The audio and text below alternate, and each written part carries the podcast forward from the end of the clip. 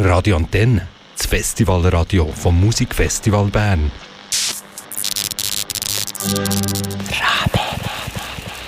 Das Musikfestival Bern macht ganz viele Sachen und ist, schafft unter anderem ähm, mit Zuhörern Schweiz zusammen. Bei mir, jetzt hier auf dem Waisenhausplatz, ist Franziska Bräuning. Sie ist Mitbegründerin und Geschäftsführerin von Zuhörern Schweiz. Franziska, schön bist du da. Ähm, du, bist, eben, du arbeitest bei Zuhörern Schweiz, wo eben auch mit dem Musikfestival Bern zusammen schafft, unter anderem wegen dem Projekt von Hörclub. Mhm. Könntest du über das Projekt erzählen? Was ist das genau? Mit den Hörclubs, ja. Hörclubs war ein Projekt, mit dem wir uns am großen Projekt Radio Antenne beteiligt haben.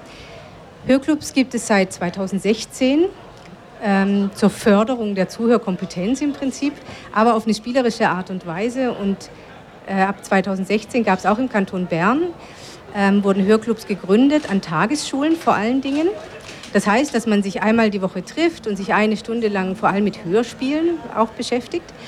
Und die Idee war dann auch, dass die Kinder im Laufe des Schuljahres selber eigene kleine Hörspiele produzieren. Die Hörclubs im Kanton Bern haben dann jeweils zum Festivalthema ähm, eigene Hörspiele kreiert.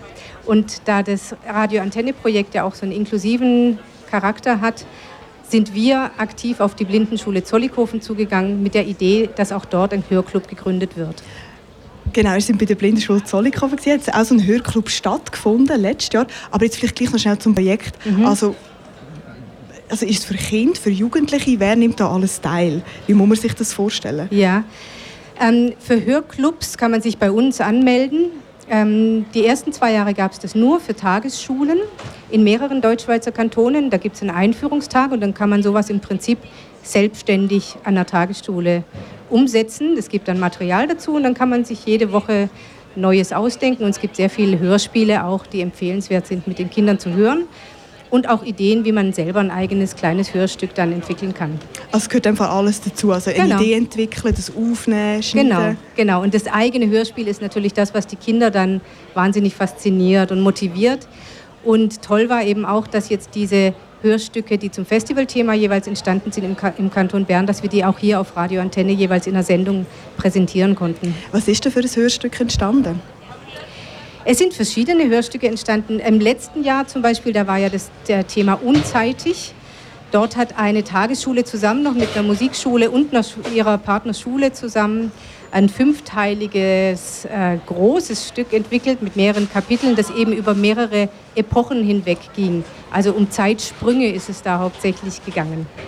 Und bei der Blindenschule Zollikofen war es so, dass das eigentlich jetzt dem Thema von diesem Jahr sehr nahe kommt, denn die Kinder, die da beteiligt waren an dem Hörclub und auch an dem Hörspiel, an den Hörstücken, die sie entwickelt haben, die waren erstens sehr klein und hatten eben auch unterschiedliche Handicaps nicht nur das Sehen. Ähm, und dort war dann aber schön eigentlich, dass sich die Kinder oft auf der Geräuschebene als gemeinsamen Nenner getroffen haben. Und so sind da dann auch ganz herzige Stücke ähm, entstanden in der Blindenschule.